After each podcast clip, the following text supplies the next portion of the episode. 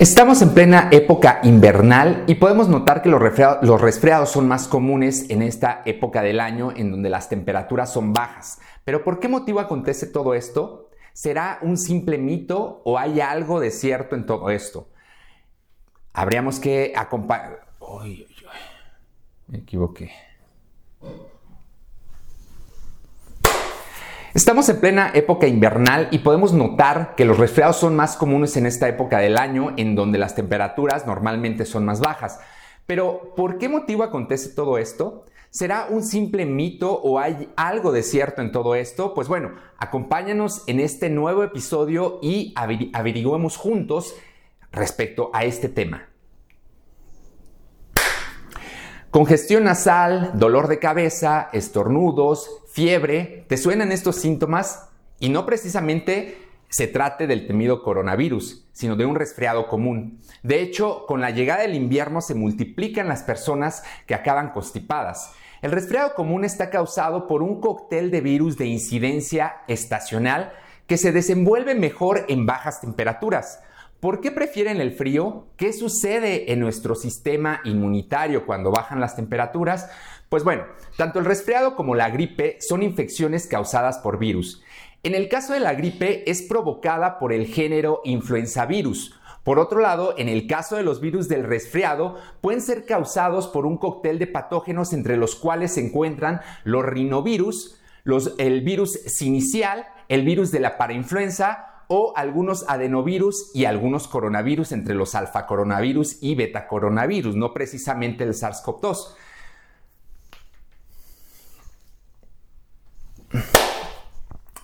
Los rinovirus son virus que se encuentran eh, más comúnmente en las, en las fosas nasales. Cuentan con más de un centenar de serotipos o variedades y la temperatura es un factor esencial para su replicación en este caso, la temperatura óptima para su replicación se sitúa entre el 33 y el 35 grados Celsius. Casualmente se corresponde con la temperatura que encontramos en las fosas nasales y en las vías respiratorias superiores, justo el lugar donde atacan estos patógenos. Se trata de un virus de distribución universal que ataca desde la infancia hasta la edad adulta. Se calcula que en, promedio los pequeños llegan a sufrir entre 4 y 8 resfriados cada año, mientras que los adultos sufren entre 2 y 3 episodios anuales. Sin embargo, aunque todos hemos pasado alguna vez un resfriado, no todo el mundo presenta la misma inmunidad. La población más afectada son los más pequeños y los mayores. Los primeros debido a que su sistema inmunitario está menos desarrollado y en este caso los adultos mayores presentan todo lo contrario ya que sus defensas están debilitadas debido al paso del tiempo. Otro tipo de virus que causa resfriados dentro de este cóctel son los temidos coronavirus. Igual que sus eh, cogéneres más famosos como el SARS-CoV-2, el cual, pues como sabemos, fue el causante o es el causante de la pandemia de COVID-19, se, caracterizan por presentar una cobertura de rueda o, en forma muy similar a lo que es una corona solar. Aunque eh, eso sí, muchos... Eh, muchos de estos coronavirus son mucho menos dañinos en comparación a las cepas de SARS-CoV-2. Pero ¿qué sucede cuando nos resfriamos? Bueno, cuando nos da un catarro significa que hemos sido infectados por algunos de estos virus a través de la boca o la nariz. Los síntomas de un resfriado no suelen ser graves y se limitan a una congestión nasal. La abundante, en este caso, abundante mucosidad, comezón en los ojos, estornudos y tos. El resfriado común es una simple infección viral leve y sus efectos son limitados. Como la mayoría de las infecciones virales respiratorias, se da mucho más y es más frecuente en este caso en las estaciones más frías y más húmedas. ¿Por qué razón exactamente? Pues bueno, uno de los factores que afectan a este aumento de la cantidad de resfriados es que en los meses de invierno, aquellos más fríos, pasamos mucho más tiempo en espacios cerrados, con lo que es más probable que compartamos aire y microbios con otras personas, lo que aumenta notablemente las posibilidades de infección. Ello explicaría, entre otras cuestiones, por qué la incidencia del virus del resfriado se redujo significativamente durante el primer año de la pandemia por COVID-19, cuando se extendió la, o fue obligatorio de llevar, en este caso, cubrebocas o mascarillas en lugares cerrados. Además, cuando hace frío, encendemos normalmente la calefacción, lo que provoca que el ambiente se reseque y por consiguiente que disminuyan las capas de mucosa en las vías respiratorias. Aunque la mucosidad es siempre molesta, una capa de esta sustancia hidratada protege como tal las vías respiratorias ya que nos sirven de barrera contra microorganismos.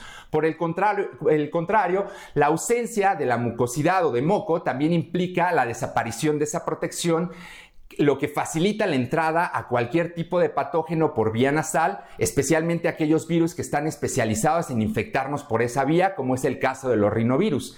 Sin embargo, también existen causas endógenas eh, eh, causadas por nuestro propio sistema inmunológico. Una investigación publicada en el año 2015 por un equipo de inmunólogos de la Universidad de Yale en Estados Unidos encontró pruebas de que los virus de los que, que provocan resfriados se reproducen mejor cuando hay una baja temperatura.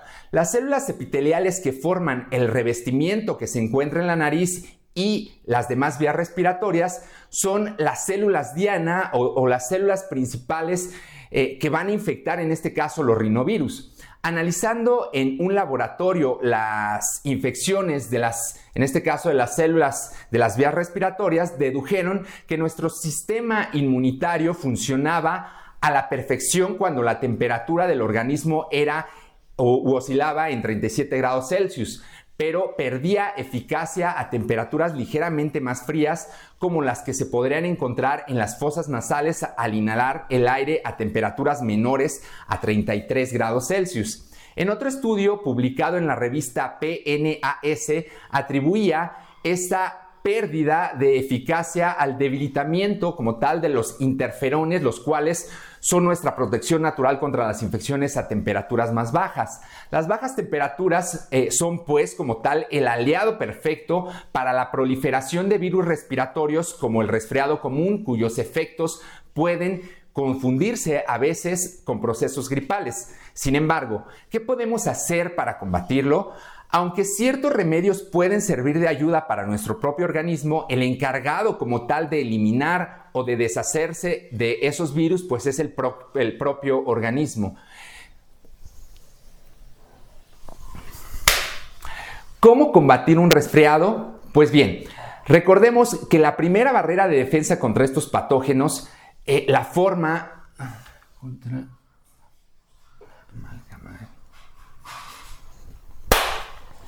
¿Cómo podemos combatir un resfriado? Bien, recordemos,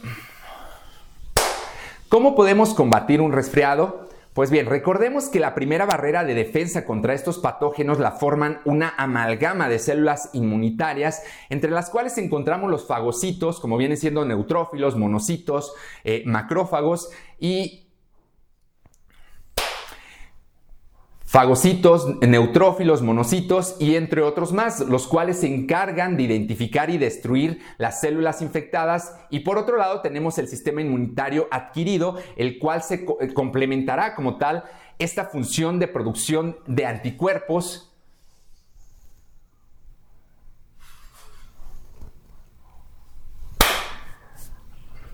Y por otro lado tenemos el sistema inmunitario adquirido, el cual Y por otro lado tenemos el sistema inmunitario adquirido, el cual complementará como tal la función inmunológica con ayuda de la producción de anticuerpos que van a combatir en este caso a los patógenos. ¿Qué hacemos para protegernos de estos virus? Pues bueno, Mejor olvidarse de los falsos mitos como tomar alimentos ricos en vitamina C para prevenir la infección. Diversos estudios han concluido que la administración de suplementos de vitamina C es ineficaz para la prevención, aunque sí puede reducir como tal el tiempo de recuperación. Es decir, que si una persona que está resfriada ingiere vitamina C, sí existe la probabilidad de reducir eh, o, como tal favorecer a, una recuperación más pronta, pero como tal no nos sirve mucho para prevenirlo. El mejor remedio para el resfriado es dejar que nuestro sistema inmunitario actúe por su cuenta. Eso sí, es recomendable beber abundantes líquidos para mantener la hidratación corporal y aunque tengamos frío, pues de preferencia apagar la calefacción para, para reducir la resequedad eh, o como tal la sequedad ambiental. Si de lo que se trata es de prevenirlo, eh, la pandemia de coronavirus nos ha enseñado una forma muy eficaz. Seguir utilizando la mascarilla o cubrebocas en espacios cerrados y aumentando las distancias de seguridad. Si evitamos que el virus entre en nuestras vías respiratorias, estaremos protegidos como tal al 100%.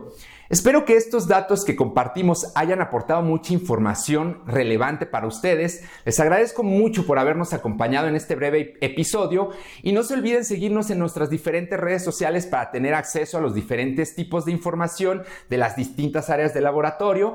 Les enviamos un fuerte abrazo y un cordial saludo en donde quiera que se encuentren y nos vemos en la, la siguiente semana en nuestro nuevo episodio de nuestro podcast EduLab. Hasta la próxima.